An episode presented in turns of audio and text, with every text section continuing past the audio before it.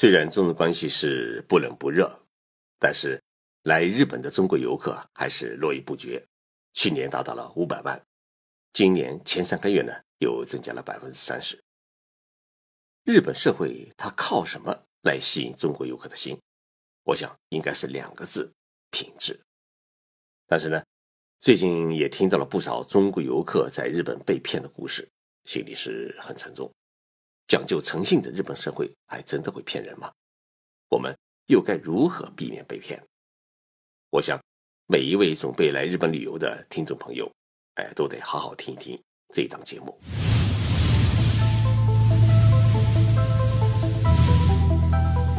任你波涛汹涌，我自静静到来。静说日本，冷静才能说出真相。我是徐宁波，在东京。给各位讲述日本故事。去非洲采访十几天，回到东京的第二天呢，又马上去外地出差，加上一个倒时差，人是极度的疲惫。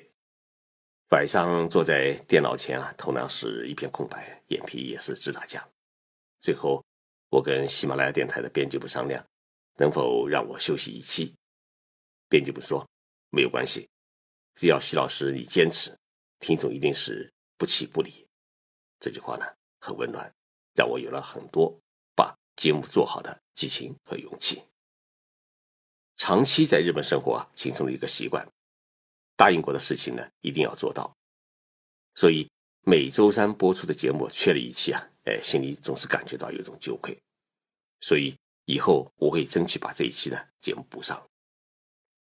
这几天我陪同来自中国的一个代表团。在福岛县和东京、大阪考察，即使在福岛县，也遇到了许多前来观看樱花的中国游客。我记得有一位重庆的听众问过我一个问题：“徐老师，福岛还在核泄漏吗？”我得很认真的告诉大家，还在泄漏。但是呢，这种泄漏不是在空中，而是在海中，因为。五年前的大海啸袭击福岛第一核电站时，核反应堆产生的大量的高浓度的放射性废水啊，泄露到地下室，结果地下室呢就变成了污染水池。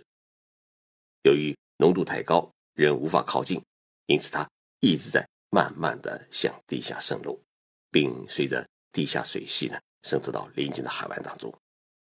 虽然这种渗漏的废水的量不是很多。但是它总归还是在泄露。负责这一座核电站管理的东京电力公司啊，正在采取各种围堵废水的措施，但是呢，成效并不是很大。我想说的是，在福岛遭受核辐射的担忧啊，已经没有必要，对于身体的危险也已经消失。但是，临近核电站的海湾的鱼啊，还是被禁止捕捞。大家来一趟日本，除了看风景、看看名胜之外，还有一个很大的目的是购物。日本政府的观光厅啊，有一个调查数据，说在二零一五年，中国游客在日本购买物品的平均的支出为二十八万日元，相当于一万六千块人民币。在所有来日的外国游客当中，购物花费比例最高的是中国游客，韩国游客呢？他才只花了两万八千日元，只是中国游客的十分之一。那么，中国游客到日本都买些什么商品呢？那像电饭煲啊、吹风机，甚至空气净化器等一些精致的小家电，自然是大家最受欢迎的商品。你在日本玩了一周，天天用日本那带有清洗功能的马桶盖，最后发现。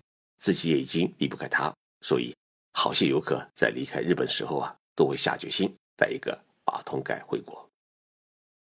日本的健康食品也是中国游客最爱的商品。全世界像中国人那样讲究吃补药的国家，估计没有第二个。我以前从没有听说过一种叫酵素的东西，国内的朋友叫我带，说减肥清肠的功能特好，我才知道。日本还有这么一种保健食品。问了单位的日本同事，哎，大家就摇摇头说这东西我们不怎么吃。看来酵素也是被我们中国人炒红的。还有一个问题，国内的朋友啊，总会告诉我一些莫名其妙的保健品，说在东京的免税店里面买的价格很贵，哎，吃了感觉还可以，希望我呢再帮他带一些回国。于是我到东京的一些大型免税店和药妆店去寻找这一商品，呃，结果呢总是找不到。原因很简单，国内的朋友被导游带到了一些只对中国游客开放的免税店，你就可以想象结果会是如何。前不久，我浙江老家的一对亲戚夫妻参加了一个旅行团来日本旅游。在东京日本桥的一家珠宝店里面呢，买了一条十四 K 的白金项链，哎，总共花了八十二万日元，相当于四万五千块人民币。为什么这条项链这么贵呢？因为项链的坠子啊是一个红珊瑚。当时啊我在外地出差，当他在电话里面告诉我说，呃，花了八十二万日元买了这么一个东西，我总觉得是贵的离奇。因为去年去台湾。在台北的红珊瑚专卖店里面看到同类的商品，价格也都没有超过一万块人民币。但他很有自信的告诉我，导游带我们去的地方呢是一家免税店，日本东西呢是没有假货的，日本人不会骗人。但是一个月以后啊，这位亲戚给我发来微信，告诉我这颗红珊瑚的坠子好像颜色变淡了。我拿了他传来的坠子照片。还有红珊瑚真品证明书，还有发票呢。去了日本桥的那一家珠宝店，珠宝店看来是新开不久，门口写着大大的“免税”两个字。店里的商品啊，大多是中国人喜欢的珍珠、红珊瑚和黄金项链。店员呢有五个人，其中三个人呢是中国人。一位名叫田中的店长接待了我，我把坠子照片。红珊瑚真品证明书还有发票呢，一起交给他，告诉他珊瑚是变色了。他看了一眼，很坚定地说：“我们店的所有商品都有日本宝石科学协会的鉴定书，不会有假。”那么，为什么这么一颗小小的红珊瑚坠子这么贵呢？哎，他说了这么一句话：“因为这颗红珊瑚的质地很好。”我问他能不能退货。他回答说：“出售的商品都不能退货。”交涉的最后啊，哎，我亮出了记者的身份。对方于是说：“这样吧，我们来查一查当时的记录，请你直接联系当时带队来店里的导游。”他把导游的姓名和手机呢，哎，告诉了我。听田中女士的口音啊，哎，不是纯正的日语，应该是来日本时间很长的一名外国人。到底是中国人还是韩国人？哎，我没有冒昧的问他。离开这家店后啊，我查了一家这家珠宝店的资料。从这家珠宝店的社长的姓名来看，应该是一名中国大陆人或者台湾香港人。而那一家做宝石鉴定的日本宝石科学协会，发现其实是一个日本人个人开的小公司，有一个很简单的网页。网页资料显示呢，这家公司还刚刚惹了官司。我打了导游的手机，哎导游是一名中国人，问他当时的情况，他说记不得了。后来再打电话过去，他就不接了。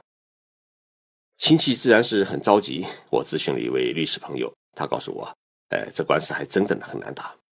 第一，这份红珊瑚鉴定书只是鉴定了这是一颗红珊瑚，写了大小尺寸和重量。但是没有写出成色的化学比例，因此你要告他褪色，那褪了多少呢？原来的成色是怎么样的呢？都无法说清。第二，你告诉他这商品是贵了，人家是明码标价，你是自己愿意买的，所以你不能说他在价格上欺骗了你。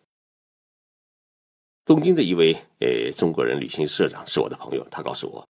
说这种事情啊是很正常，像这样的珠宝店大多是是中国人或者韩国人开的，给导游的回扣啊最高的可以达到百分之八十，导游干得好的话，一个月回扣就可以拿到一千万日元，就相当于六十万人民币。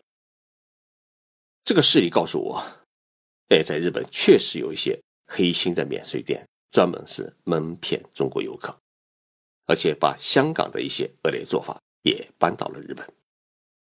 后来我把这件事情写了一篇博客，这篇博客呢引起了日本政府观光厅的高度重视，观光厅呢于是直接展开调查，最后呢处罚了东京的这家免税店，也处罚了中国人经营的第一届旅行社和中国国内派遣的旅行社，最后呢。责令免税店把八十二万日元退还给了我的亲戚，并登门道歉。日本政府其实很担心，担心呢日本会成为第二个香港。在海外，中国人骗中国人的事情也是经常发生，这也是我们感到很痛心的一点。所以，大家来日本旅游，被导游带到一些莫名其妙的免税店去买高价商品时候啊，你可以选择。自看不买，因为如果导游要强迫你购买的话，它就是一个违法行为。因为在日本啊，强迫消费者购买商品是违法的。所以大家买东西啊，最好去大型的免税店或者著名的药妆店、电器店、百货公司购买。正规的日本公司一般是不敢骗人蒙人的。一年五百万中国游客到日本。一天平均呢就有一万三千人，如果二十人一个团的话，就需要六百五十名懂中文导游，而且这些导游呢又必须大多数集中在东京、京都、大阪等一些旅游热点城市。但是目前呢，日本面临这个很大的问题，就是中文导游是严重不足。于是呢，一大批从香港、台湾来的黑导游呢，来到日本赚钱。他们来日本呢，大多是利用三个月的免签证待遇。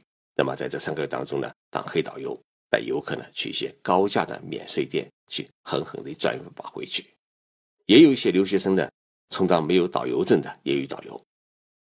我对日本政府观光厅的官员提过一个意见，说日本啊必须降低导游资格证书的考试标准，不然的话呢，导游人数不够，而且合格的有证的导游没有的话呢，旅行社。只能使用是黑导游。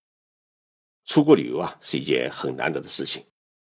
如果被黑导游和黑店蒙骗买到高价商品的话，自然是一件很不开心的事情。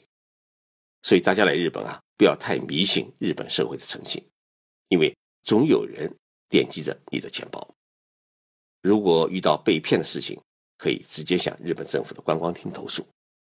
日本政府观光厅的网站上，它有一个投诉渠道。今天是周末，谢谢大家收听这一期节目，我是徐景波，我在东京，我们下周三再见。